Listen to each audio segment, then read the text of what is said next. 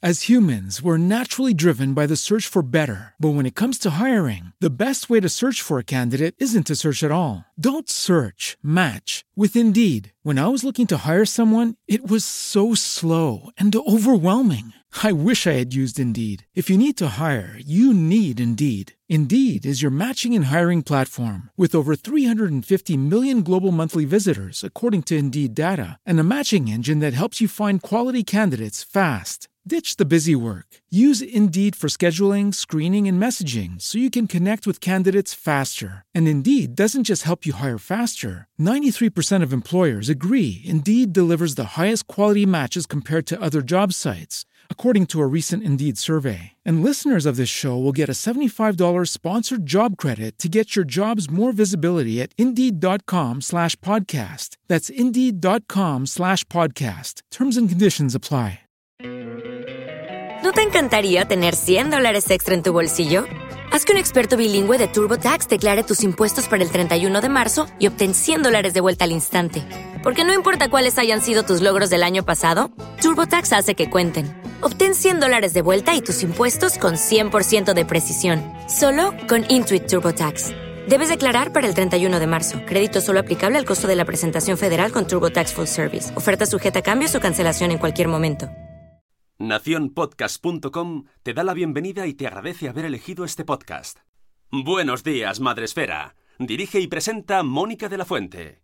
Buenos días, Madre Esfera. Buenos días, Madre Esfera. Buenos días, Madre Esfera.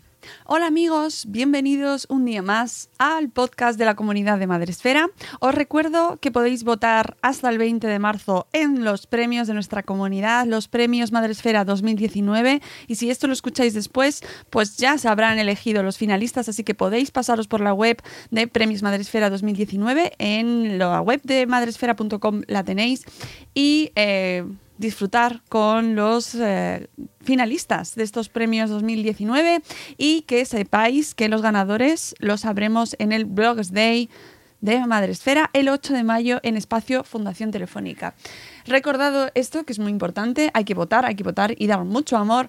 Vamos con el programa de hoy que está dedicado a un libro y su autor. Él es Joseph Nobel Freud y su libro Ideas para padres en apuros, cómo ayudar a tus hijos, de la editorial Gedisa. Vamos con la entrevista.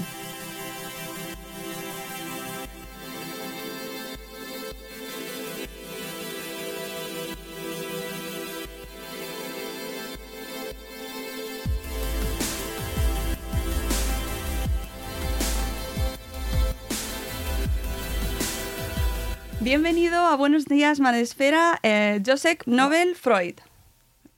¿Qué tal? Buenos días. Buenos días. Lo primero, eh, es obligatorio preguntar, y además en el libro, Ideas para Padres en Apuros, lo explicas al principio, tu apellido. Es, bueno, es, mis dos apellidos son muy famosos. Mi padre Nobel era un famoso psiquiatra, psicoanalista en Argentina, que se casó además con la, eh, digamos, mi abuelo materno, el, padre de mi madre, era primo hermano de Sigmund Freud. O sea que más o menos vengo a ser algo así como un sobrino, nieto, bisnieto ya. Eh, la verdad que como tampoco hay muchos sobrevivientes en la familia por causa de la guerra, tampoco es que somos muy pocos y estamos dispersados en una parte se fue a la Argentina, otra parte Inglaterra y otra parte Estados Unidos. que... ¿Y tú estás en, España? Sí, porque yo vivía en Argentina y después del golpe militar me trasladé. Estoy, estoy aquí desde el 76. Vale, ya está. Era solo por curiosidad, como dato anecdótico, porque me parece, ya, me parecía muy curioso. De hecho, yo cuando lo vi el nombre no pensé que estaría relacionado directamente, pero luego al final sí. Hay una relación directa. Directísima. Parientes. bueno, y además compartís profesión también, con lo cual... Exacto. Eh, sí que quiero empezar un poco porque nos expliques cómo funciona el psicoanálisis, especialmente en los niños, porque eh, ya nos contabas en tu, nos cuentas en tu libro que alguno de tus pacientes que se lo prepara para cuando va a tu consulta, pero habrá eh, parte de nuestra audiencia que no tenga ni idea de cómo funciona el psicoanálisis, especialmente en la infancia. ¿Cómo trabajas tú? Bien, el psicoanálisis es un método terapéutico reconocido mundialmente, es un, es un tipo de psicoterapia y con los problemas de los niños, que se presentan muchos desgraciadamente, trabajamos a través de juegos, dibujos, o sea que muchos no se pueden preparar porque vienen, lo que sí vienen es dispuestos a trabajar, trabajar entre comillas, pero dispuestos a estar una sesión a la semana o las que hagan falta para mm, poder resolver sus problemas. El, niño eh, nos va mostrando a través de sus dibujos, a través de sus juegos, la problemática que tiene y es mucho más fácil hablar a través de el juego que hablar a través directamente, como lo haría un adulto. A veces el adulto pues tiene vergüenza o, o, no sabe cómo orientar. El niño es más directo, el niño expresa todo a través del juego. Has publicado este libro, Ideas para Padres en Apuros, eh, de la editorial Gedisa, donde recoges algunos de bueno, de, los principales problemas con los que te encuentras tú en consulta, ¿verdad? Sí, exacto.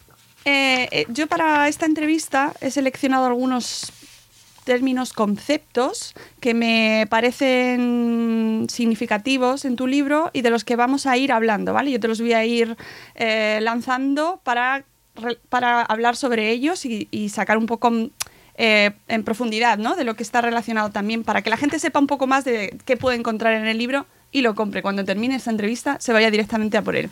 Em, hemos explicado un poco en qué consiste el psicoanálisis sí que quería empezar por una palabra que sale mucho en tu libro, que es límites.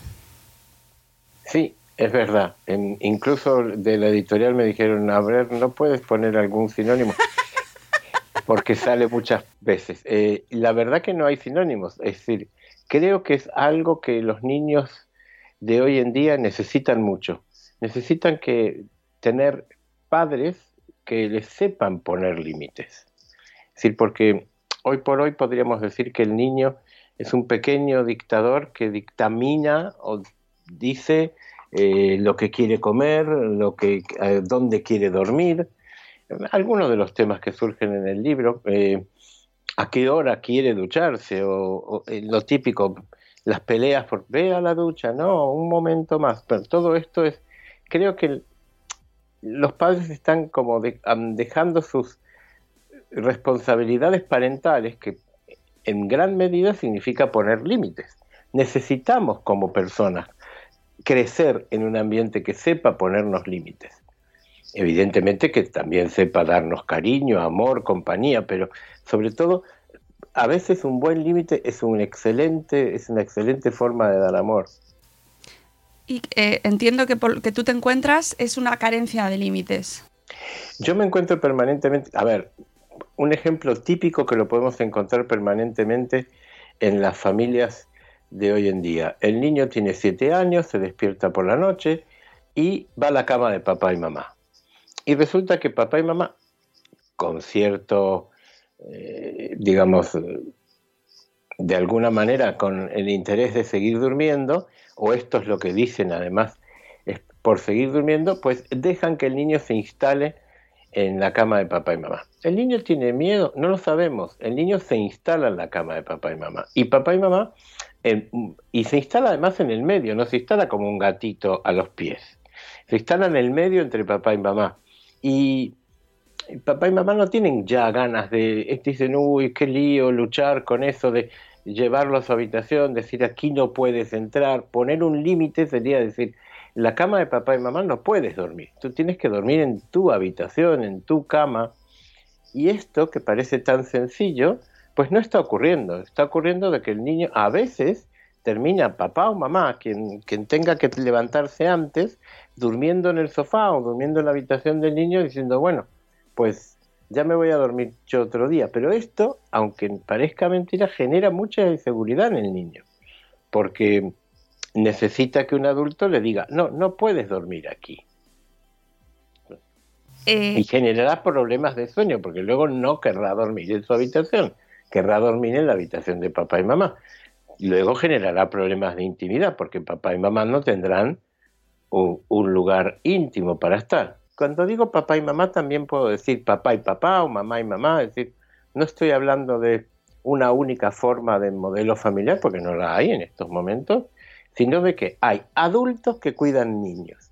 Y muchas veces estas barreras entre intergeneracionales, adultos que cuidan niños, no son tan claras y estamos encontrándonos con adultos adolentes, adolentecizados, o- qué palabra más complicada, pero bueno, adultos que están en una posición adolescente que cuidan niños que a la vez entonces están asustados porque se dan cuenta que los están cuidando adultos que por evitar peleas, por, por miedo a que los dejen de querer, por porque no saben cómo hacerlo, muchas veces se- ponen en apuros y no, no hay límites, estamos en una sociedad en donde, más allá de que después están los problemas, sí.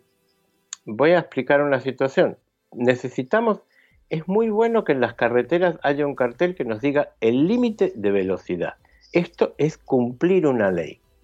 Ahora, si me viene un papá que me trae el niño de una población cercana, el niño tiene miedos de todo tipo, miedos nocturnos, miedo a ir a la escuela, no, no se concentra en estudiar. Y papá dice con orgullo, hoy vine en cinco minutos porque puse el coche a 150, cuando el límite que el mismo chico ve desde el coche es 120, es que el mismo niño está viendo que papá se salta un límite social. Entonces el niño queda confundido y posiblemente asustado por eso también. Sí, eh, comentabas esta la palabra que no la voy a repetir, pero bueno, a- adoles- Sí, no la voy a repetir, porque la que tengo yo, siguiente, el siguiente término que tengo apuntado es adultificación de la infancia relacionado con la infantilización de la adultez. Vale, exacto. Hay un juego ahí de palabras, pero porque tiene que ver con en qué momento generacional estamos, en qué momento está nuestra sociedad. Cuando yo hablo de adultificación de la infancia, es decir, yo creo que hay como una como un intento de hacer que los eh, niños sean cada vez más adultos. Es decir, no los estamos dejando ser niños. El niño tiene que aburrirse, por ejemplo. Tiene que jugar, tiene que salir al parque a, a- respirar aire puro y a jugar a la pelota o, o a aburrirse en el parque. Pero eh, si al niño lo ponemos con una agenda peor que la de un adulto, porque tiene una cantidad de extraescolares que los lunes inglés, que los martes karate, que después de karate refuerzo de matemática, que los miércoles eh, fútbol, que bueno, todas las actividades que si vemos la agenda de un niño de, de los 7, 8, 10 años, pues llegan a casa exhaustos y, y rendidos porque tienen una agenda brutal. Es decir, no, no es solo que van al cole de 9 a 5, de 5 a 8 hacen un montón de cosas. Más allá de esto, además, que muchos padres me dirán, es que si no van a estar solos en casa, porque esto es una realidad social, eh, la adultificación del niño también se ve, por ejemplo, en los programas en donde cuando un programa de un determinado formato tiene mucho éxito, inmediatamente se hace el formato kids. O sea que tenemos niños adultificados que se visten como adultos, como sus cantantes preferidos, y nos encontramos a lo mejor con una niña de nueve años que está cantando en un concurso de televisión, Devórame otra vez. Es decir, está sexualizando su, su vida infantil. A esto yo llamo una adultificación, porque esa niña tiene que ser niña, no estar vestida a lo malú en un concierto mm, frente a adolescentes o adultos, sino que está, eh, tiene nueve años y está realmente vestida como una adulta, cantando cosas que, sin- que de verdad no las debe poder llegar a comprender. Y si se las han explicado, peor, porque entonces la han adultificado aún más. O sea que estamos ante una infancia que está hipersexualizada, hiperestimulada a hacer cosas de adultos. Y esto también nos lleva a otros problemas como son el uso de pantallas, niños que tienen teléfono desde demasiado niños. Eh, hay una sociedad, insisto, en que hay una cierta adultificación en el sentido de, pues, ¿qué hace un niño cocinando como un chef en un programa donde se aprende a cocinar? Eh, pero con cuchillos que cortan menos. Es decir, ¿dónde está la diferencia generacional? Y además, son lugares que estimulan la competencia entre ellos, son lugares mm, que no son lúdicos, son extremadamente mm, forzosos, son extremadamente eh, eh, exigentes para esos niños. Y ahí vemos entonces que detrás de ese niño que está yendo a un programa de televisión hay un padre y una madre, hay un adulto que está preocupado porque su hijo triunfe, porque su hijo sea campeón de España, del mejor cocinero infantil, o mejor cantor, o mejor hay demasiados programas con versión infantil. Esto como un ejemplo de lo que da la sociedad, es decir, y niños que están preparándose para ser adultos, pero mientras tanto tienen acceso a demasiadas cuestiones que tienen que ver con el mundo adulto. Sí, además eso está muy relacionado con el tema que comentabas de las pantallas, del acceso a información sin filtro, ¿no? Exacto, porque el niño ni bien tiene acceso a uno de estos teléfonos inteligentes, que los teléfonos inteligentes puede que nos estén atontando a muchos, pues claro, resulta que también tiene acceso a un montón de información que sabemos que la cabeza de ese niño no va a poder procesar. No la va a poder procesar como la procesa un adulto. Además porque puede llegarle a generar inconvenientes. Eh, otro término que está muy relacionado también con, lo anterior, eh, es el término del éxito. El éxito en la crianza, el éxito de, como de, los padres, ¿cómo, cómo em, entendemos el éxito hoy en día? ¿O cómo nos está afectando el concepto de éxito hoy en día en la crianza? A ver, hay éxito en la crianza, es decir, una crianza, yo creo que el concepto de éxito nos está afectando desde el punto de vista social, en tanto y cuanto estamos generando una sociedad cada vez más competitiva y resulta que solo son profesionales exitosos aquellos que acceden a determinados puestos de trabajo, etcétera. Esto por el lado social. Respecto a la crianza, yo creo que lo digo siempre en mis, en mis en mis escritos, en mis conferencias e incluso en los seminarios que doy. Hay un texto de un psicoanalista que fue eh, mi maestro que dice que se llama No hay padres perfectos. Si él, si él no hubiera cogido el término hace 50, hace más de 50 años, yo lo hubiera puesto así. Es decir, no hay un éxito en la crianza. Yo puedo entender que todos los padres me dicen algo que es totalmente cierto, que es hacemos lo que podemos. Los psicoanalistas no estamos aquí para decir usted lo está haciendo mal. Yo no juzgo a nadie. Yo solamente estoy proponiendo una serie de ideas para reflexionar acerca de qué es lo que estamos haciendo y ver qué consecuencias podría llegar a tener.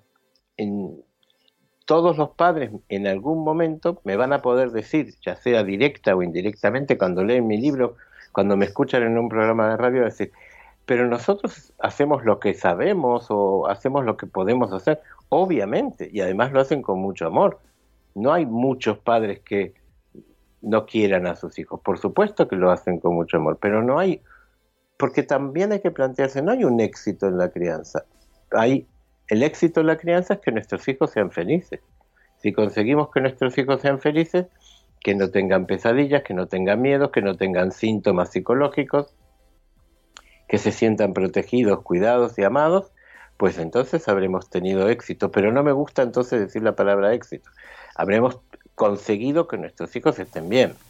Sí, lo que pasa es que el éxito parece como que nos lleva, eh, por ejemplo, pues al tema de los extraescolares, al tema de preparar a nuestros hijos para, para que sean los más exitosos, ¿no? Como que estamos buscándolo constantemente, exista o no exista, quizás no existe, y por eso seguimos luchando cada día, ¿no? Y, que, y nos lleva a, a otro término que es la frustración. Bueno, están comunicados, porque claro, este, una cosa es el éxito en la crianza, sería que el hijo sea feliz. El éxito, procurar que nuestros hijos tengan éxito en la vida y pensar que ese éxito pasa por ser ultra competitivo, ahí, ahí tenemos un problema. porque a lo mejor, y yo he tratado ya, trato niños y adolescentes desde hace 33 años, ya eh, los he visto crecer, a muchos de ellos y luego me han llamado para que trate a sus hijos o por lo menos para que los conozca, y no siempre el que va a hacer la carrera más complicada y accederá a un puesto hipertécnico de hiperespecialización va a ser la persona más feliz. Es decir, que tenemos que tener cuidado con esto del éxito profesional. Hay escuelas que dicen, no, es que nosotros preparamos a los niños, lo que pasa es que los están preparando a un nivel que el chico no se divierte estudiando. Si el chico no se divierte estudiando, la pasión, el, amor por el estudio, por la lectura, no le va a quedar, le va a quedar como una hiperexigencia que no la va a saber disfrutar y aprovechar.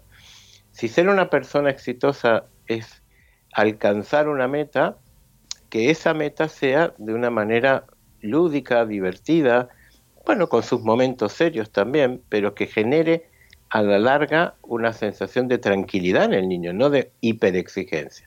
Si no tenemos un montón de adolescentes, niños hiperexigidos serán adolescentes hiperpreocupados que no llegan, que están terriblemente exigidos por esos padres que creen que ser más, mire, en Estados Unidos, que ignoro si aquí se usa mucho, en Estados Unidos hubo toda una discusión con un juguete que se llama Baby Einstein.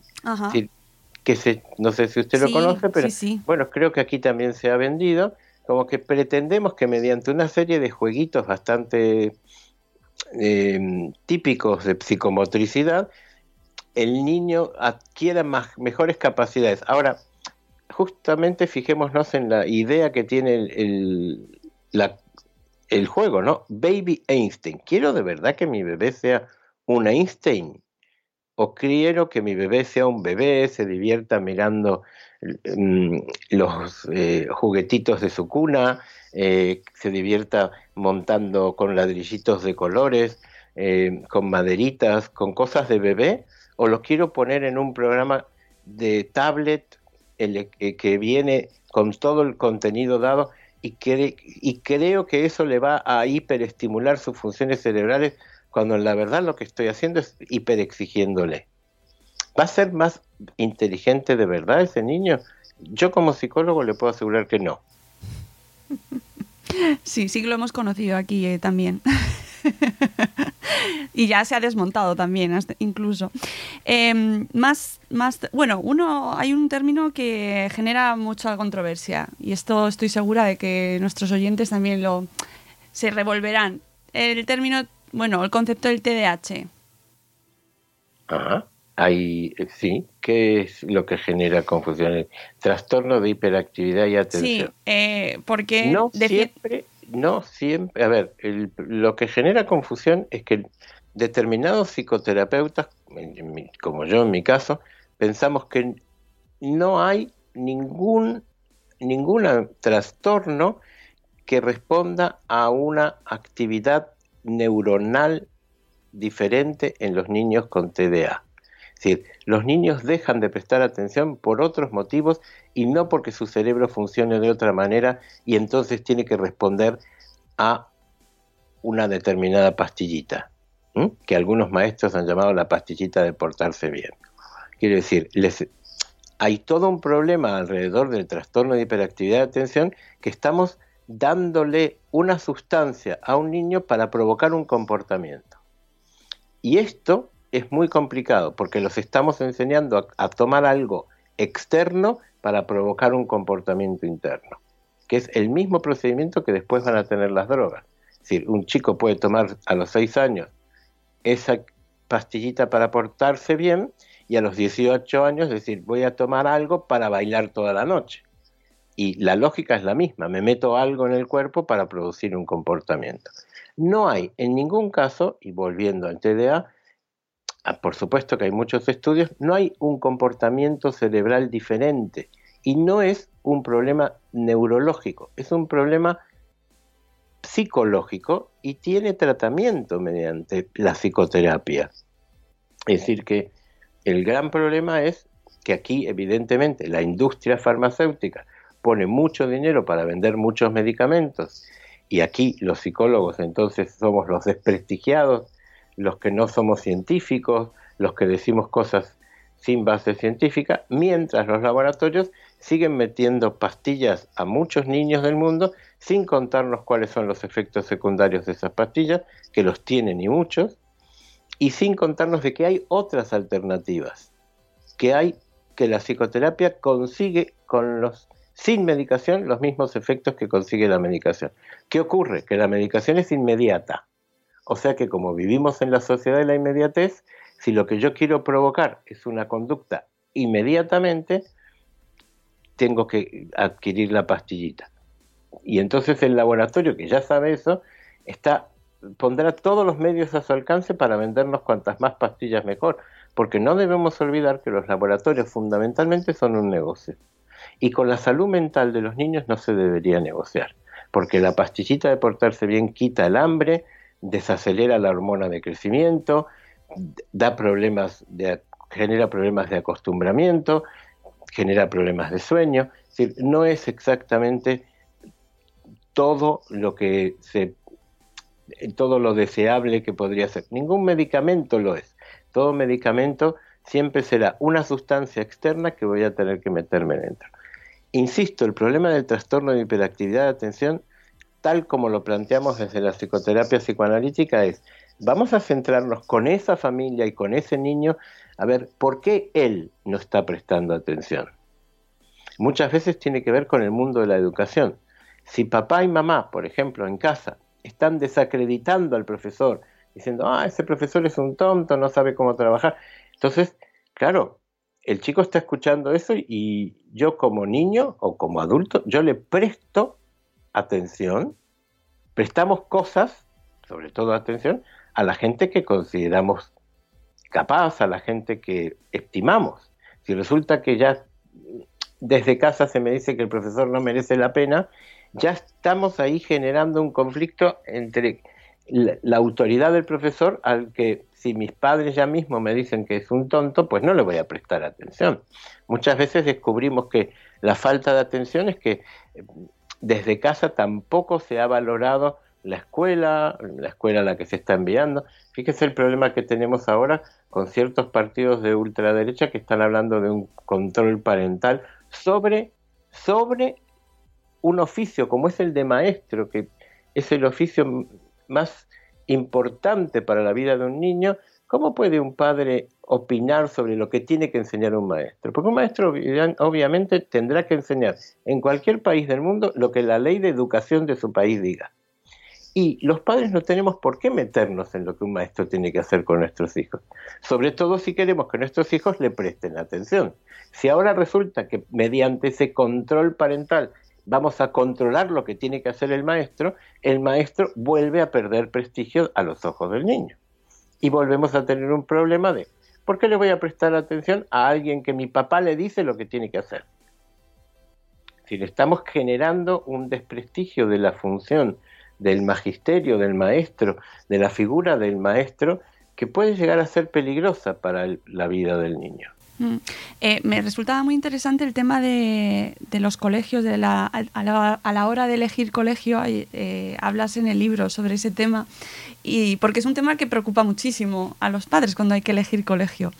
Y sin embargo lo planteas de una manera, eh, bueno, pues a mí me ha parecido diferente a las que había escuchado hasta ahora, que era la, parte de la adaptación del currículum, ¿no? de la adaptación al, al, al alumno. Sí, eh, bueno, es muy importante que los colegios en sus currículums eh, personalicen, puedan seguir al alumno personalmente. Mucho más importante que, que te digan que es un eh, que se cumple con determinado programa, es qué programa específico van a poder de, de seguimiento van a poder hacer con tu hijo. Es decir, cómo se van a poder ocupar individualmente de ese hijo y de la sociabilidad de ese hijo. O sea que no solo cuánto aprende, sino cuánto se está socializando, cómo está jugando, cómo se está relacionando con los demás niños, cómo se está relacionando con los adultos. Una educación amplia. Y a mm. veces, este, bueno, hay papás muy desorientados en un tema muy difícil, pero una vez que elegimos el colegio, y esto vuelvo sobre el tema anterior porque me importa mucho que eh, se prestigie, me da igual, si tenemos una determinada ideología, pues me parece muy bien, si, tenemos una determinada religión y el colegio cumple con esa religión y queremos que el colegio le enseñe esa religión, pues que vaya a ese colegio. Pero una vez que elegimos un colegio, tenemos que tener total confianza de lo que en ese colegio van a hacer con nuestro hijo. No tenemos que poner en duda ni a los maestros, ni a los, ni al personal, ni a nadie del colegio. Te llevo al colegio, pero la de matemáticas me cae mal porque, porque es tonta. Pues no, te llevo a un colegio en donde pues habrán elegido al profesorado que toque. Y además tenemos la suerte de que en nuestro país, en España, la educación es muy buena y los colegios públicos son excelentes. Y, además los colegios eh, concertados y los privados también, porque hay una excelente escuela de, magisterio que es famosa desde los años 20 en nuestro país. Es decir, que se enseña muy bien a los que tienen que enseñar a nuestros hijos. Sí, a mí me me ha parecido muy interesante ese tema. Luego hay otro eh, que es el tema del narcisismo. También lo mencionas mucho. No tienes un capítulo dedicado al narcisismo, pero sale mucho. Eh, claro, pero así, narcisismo como tal es una palabra que si cada uno va a buscar al diccionario, quiere decir otra cosa. Va, algunos lo van a relacionar con el egoísmo, otros los van a relacionar con el propio narciso que está mirándose en el espejo y amándose a sí mismo y nada más. ¿De qué narcisismo hablamos? de narcisismo como eh, en tu caso precisamente hablas de los padres, un problema de los padres a la hora de educar a los hijos.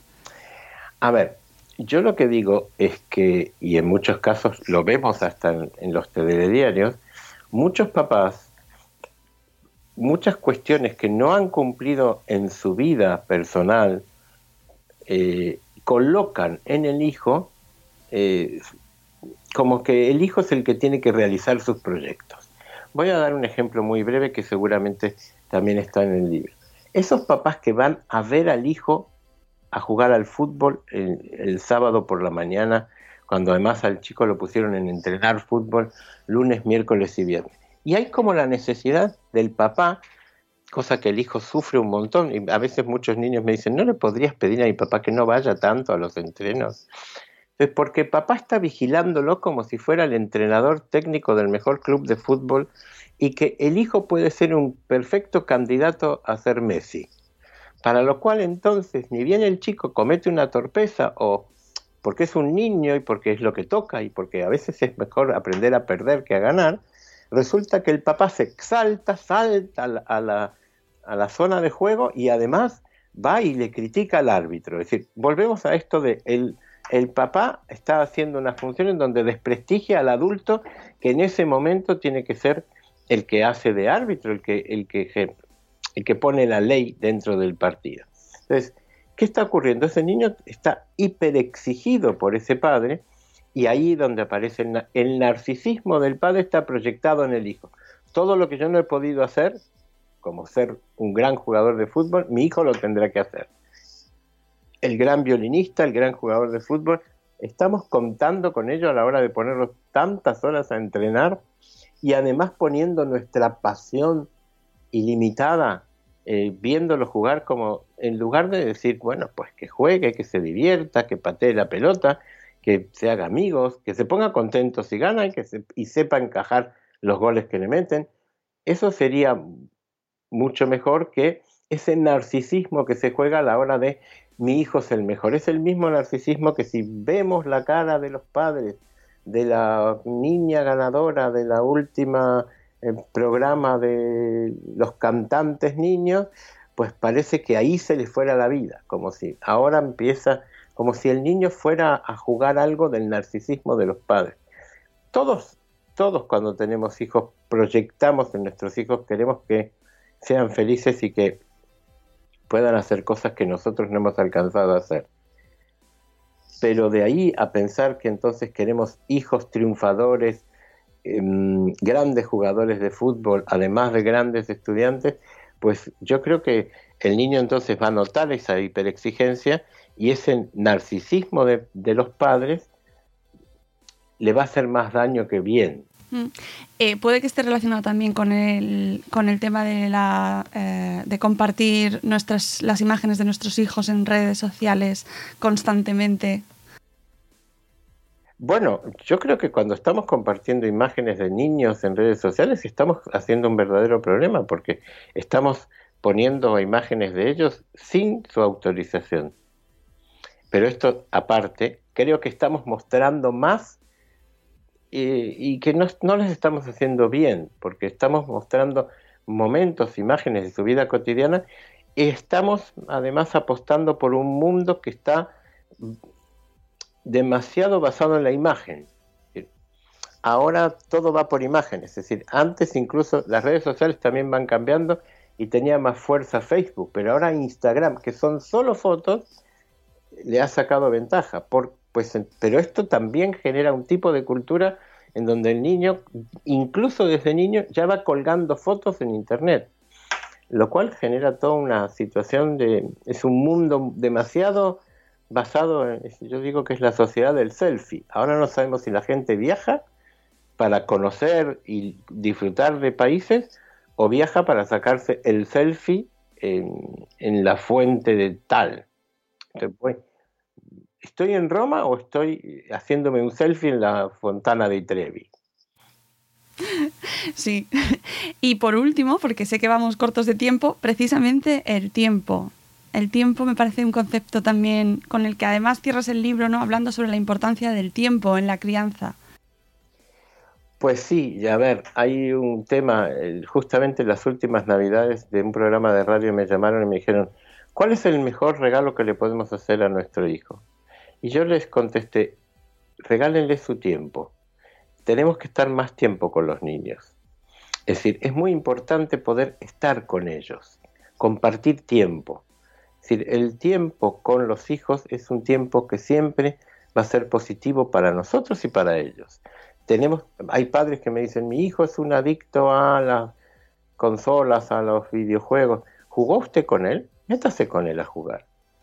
Juegue un partidito del último, eh, de la última aplicación de lo que fuere. No voy a dar nombres comerciales. Eh, pregúntele qué está viendo. Vea la tele con él. Yo no digo apague la tele. Eso sería un absurdo porque sería un imposible, pero ese es el programa favorito de su hijo. Véalo con él, compártalo, eh, coméntelo, dedíquele un tiempo a todo eso. Esto va a ser mucho más sano para su hijo. Dedíquele su propio tiempo eh, y tenga tiempo para jugar con él, para estar con él, para, para construir casas, para, para hacer vestiditos para las muñecas, para lo que haya que hacer, pero esté un buen tiempo con ellos. Vayan a, lean cuentos, vayan al teatro, al cine, estén tiempo con los hijos. Bueno, el tema de los cuentos también es súper interesante, pero ya, como no nos va a dar tiempo, precisamente yo invito a que nuestra audiencia eh, se haga con este libro Ideas para Padres en Apuros, cómo ayudar a tus hijos, de la editorial Gedisa. Y os invito a que lo, a que lo leáis, eh, porque recoge un montón de situaciones, pues desde el acoso escolar, eh, como bien dices en el libro, nuevos, eh, nuevos tiempos, nuevos problemas, ¿no? Hablamos pues de, las, de la identidad de género, de la revisión en los cuentos. Bueno, trata, la verdad es que un amplio espectro de situaciones que se pueden dar en la paternidad, en la crianza y que me parece muy interesante. Y muchísimas gracias, eh, Joseph, por habernos acompañado hoy, habernos dedicado tu tiempo para resolver algunos de, estas, bueno, de estos conceptos que yo espero que den una idea aproximada de lo que pueden encontrar en el libro. Bueno, muchísimas gracias a ti por la entrevista y evidentemente en una entrevista de 40 minutos, 45 minutos, eh, todo lo que se dice en un libro que, que recoge que recoge 30 años de experiencia en una consulta, pues eh, va a estar mucho más explicado en el libro, pero sobre todo, quiero decir, no es un libro de consejos y no hay que esperar el consejo, es un libro que mm, quiere hacer reflexionar sobre determinados temas que ocupan la vida cotidiana de nuestros hijos.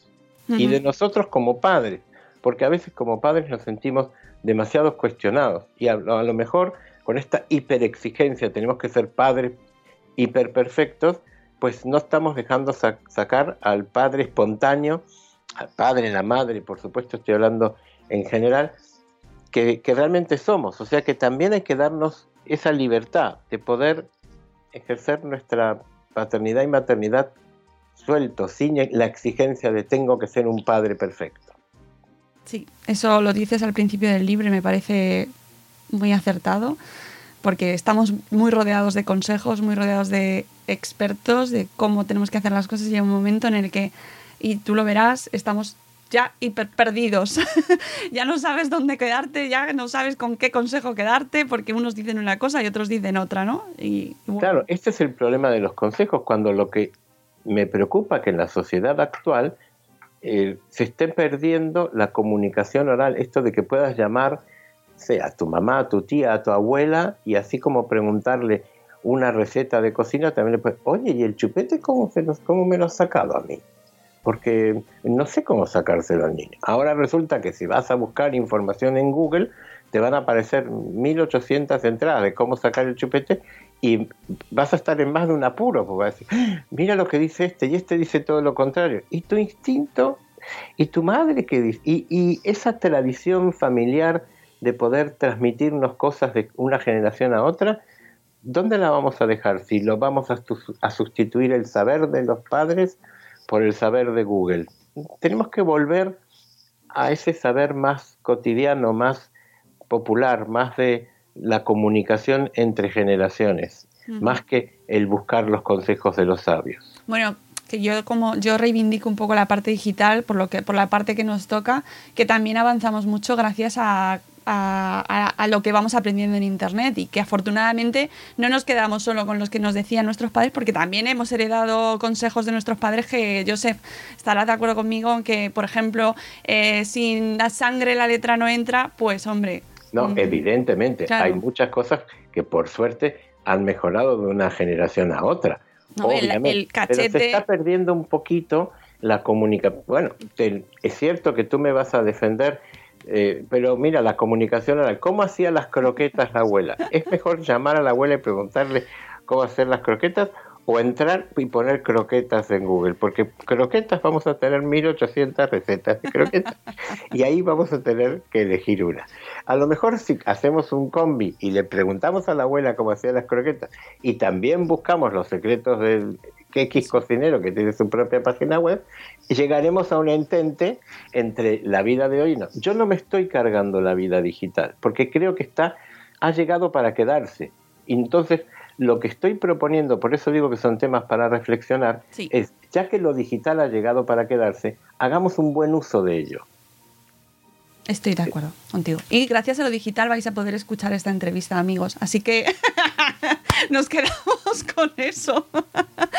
Eh, muchas gracias, Joseph. Ha sido un placer hablar contigo y desde luego leer el libro que estoy muy de acuerdo contigo, que nos hace reflexionar mucho y eso nos viene muy bien. Hay que echar el tiempo en leerlo y en pensar un poco.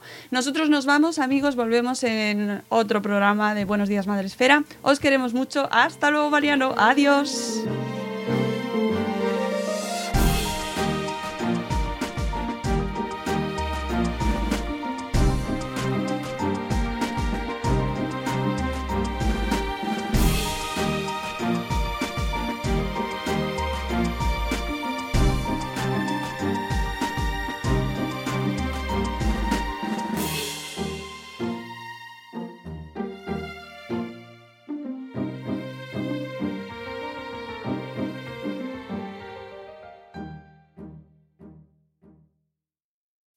As humans, we're naturally driven by the search for better. But when it comes to hiring, the best way to search for a candidate isn't to search at all. Don't search, match with Indeed. When I was looking to hire someone, it was so slow and overwhelming.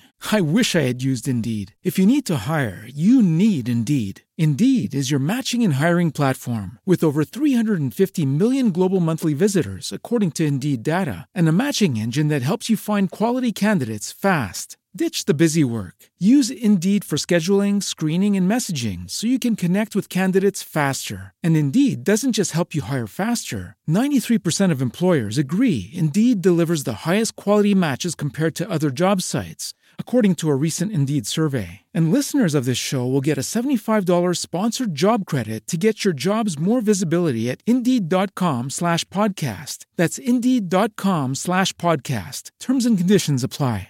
Hello, it is Ryan, and I was on a flight the other day playing one of my favorite social spin slot games on ChumbaCasino.com. I looked over the person sitting next to me, and you know what they were doing?